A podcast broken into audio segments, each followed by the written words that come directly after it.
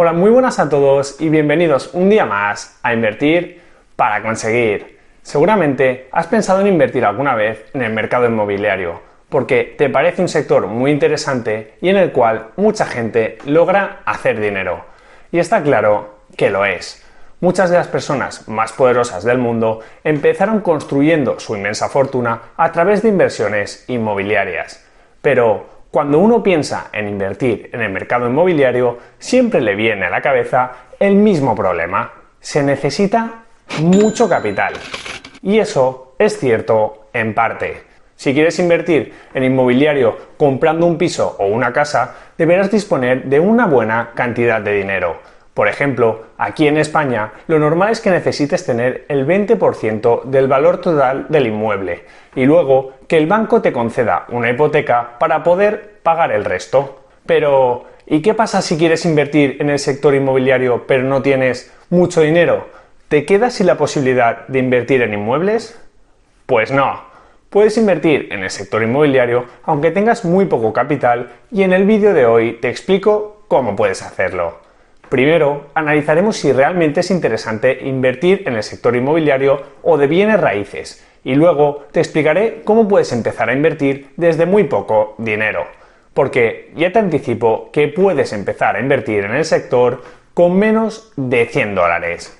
Sector inmobiliario. ¿Buena opción para invertir? ¿Cómo puedes empezar a invertir con poco dinero? Prepárate, porque empezamos.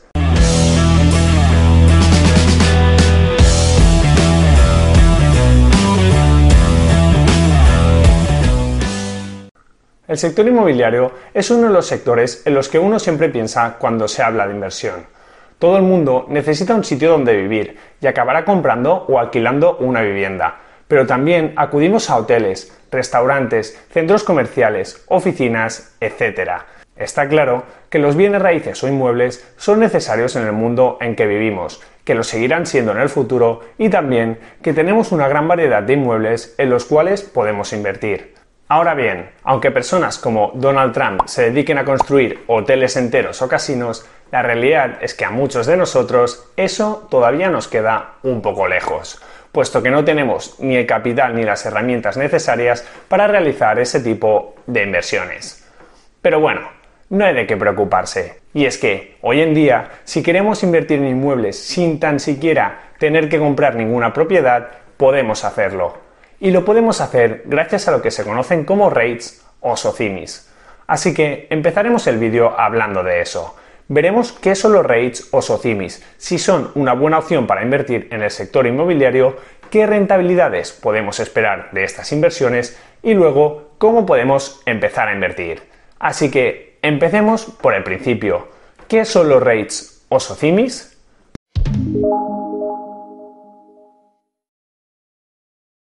Primero de todo, comentar que las siglas REIT significan Real Estate Investment Trust y básicamente, los REITs son sociedades o vehículos de inversión del sector inmobiliario que cotizan en bolsa.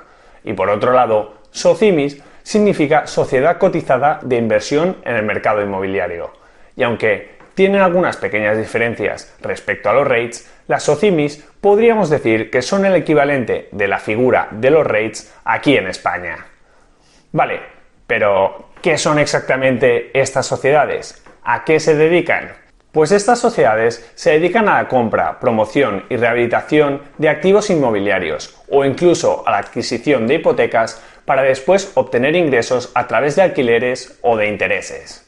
Y si con esta definición no te ha quedado muy claro, no te preocupes porque ahora te lo explico en detalle. Podemos encontrar tres tipos de rates. Uno, los equity rates, que son aquellos REITs que principalmente invierten su dinero en adquirir propiedades para obtener ingresos mediante el alquiler. Es decir, los que se dedican a comprar inmuebles como pisos, centros comerciales, hoteles, hospitales o otros inmuebles que vean interesantes y que luego los alquilan para obtener unas buenas rentas. Aunque bueno, también pueden generar ingresos vendiendo las propiedades que han adquirido previamente, es decir, comprando inmuebles y luego vendiéndolos a un precio superior. El negocio más viejo de toda la vida.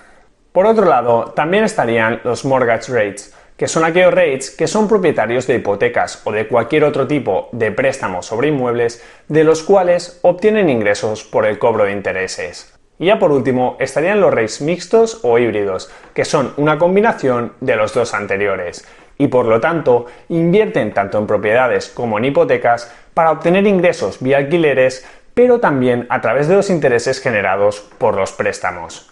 Esos son los tres tipos de REITs que existen en Estados Unidos aunque comentar que aquí en España las SOCIMIS tan solo invierten en propiedades, así que por lo tanto serían el equivalente de los equity rates.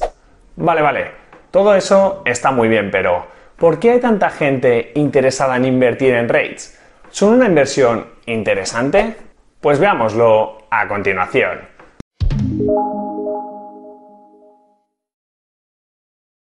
Primero, lo que quiero que te quede más claro de lo comentado hasta ahora es que tanto los equity rates como las SOCIMIS son empresas que se dedican a comprar inmuebles, pisos, centros comerciales, hoteles, hospitales o otros inmuebles que vean interesantes y que luego los alquilan para obtener unas buenas rentas. Y que tú puedes invertir en esas empresas a través de la bolsa para llevarte parte de ese dinero que gana la empresa gracias a sus inversiones inmobiliarias.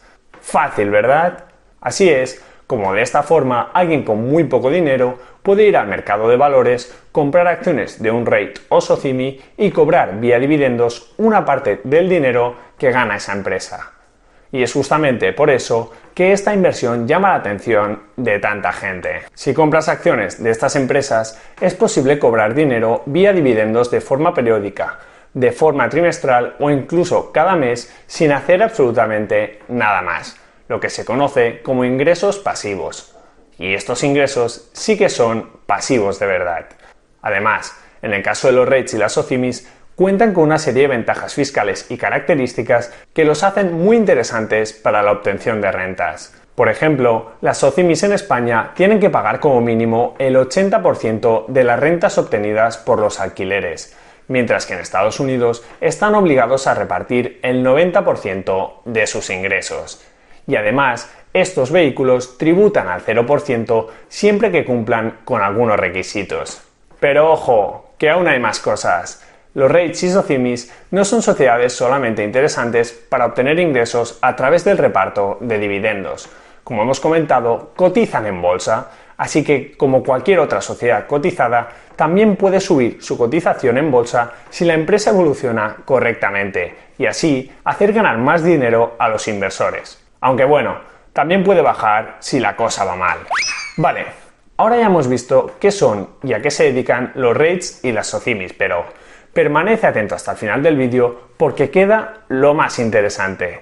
Primero, vamos a ver las rentabilidades que han obtenido estas sociedades a lo largo del tiempo y comprobar si pueden ser una buena opción de inversión o no.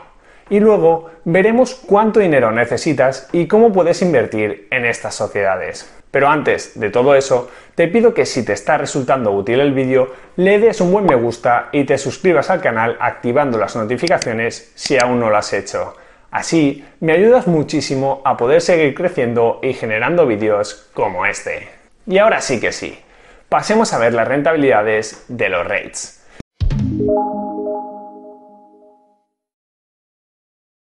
Empecemos viendo este estudio de JP Morgan, donde se analizan los resultados de las diferentes clases de activos desde 2008 hasta 2019. En el caso de los rates, se utiliza un índice ponderado que recoge los resultados de los diferentes rates de Estados Unidos. Y como se puede apreciar, los rates han ofrecido muy buenos retornos en este periodo de tiempo. Cada año han estado entre los activos más rentables, excepto en el 2008, claro cuando hubo la crisis de las hipotecas subprime. Pero, a pesar de eso, tal y como se muestra en la imagen, los REITs han sido el activo más rentable desde 2008 hasta 2019, obteniendo una rentabilidad anualizada del 10,6%. No está nada mal, ¿verdad? Aunque bueno, ya os digo yo que este año 2020 está siendo un auténtico desastre para los REITs. Si miramos la evolución del índice Nareit, que incluye todos los rates de Estados Unidos, se puede apreciar esto que comento, puesto que acumulan una caída en un año del 10%. Vale, pues una vez comentado todo esto, pasemos al siguiente punto. ¿Cuánto dinero necesitas para invertir en rates y cómo puedes hacerlo? Pues ahora te lo cuento.